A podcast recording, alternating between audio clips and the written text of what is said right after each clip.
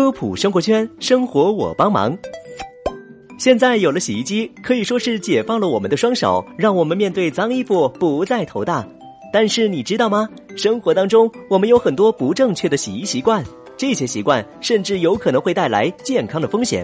那今天的科普生活圈就来告诉你几个洗衣服的误区。第一，洗所有衣服水温都一样。要想衣服洗得干净，水温很重要。一般来说，三十到六十度的温水有利于洗衣粉的充分溶解，增大活化分子的活性，促进油脂性污垢溶于水中皂化，提高洗涤的效果。但是，由于构成衣料的纤维耐热性的不同，衣物所能承受的温度也有所不同。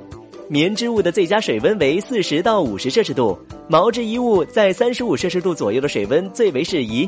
清洗麻类的衣物，水温应控制在三十摄氏度以下。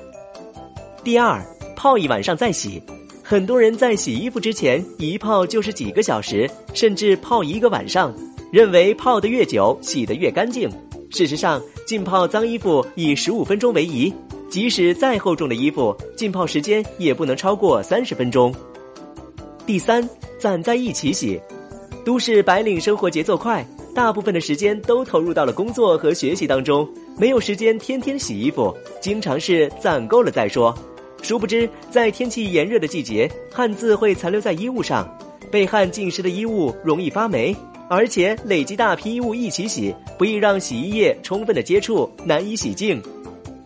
第四，洗完不立刻晾，很多上班族喜欢早上把衣服往洗衣机里一丢就出门上班，衣服等晚上回来再晾，潮湿的衣物长时间放在洗衣机内容易滋生细菌。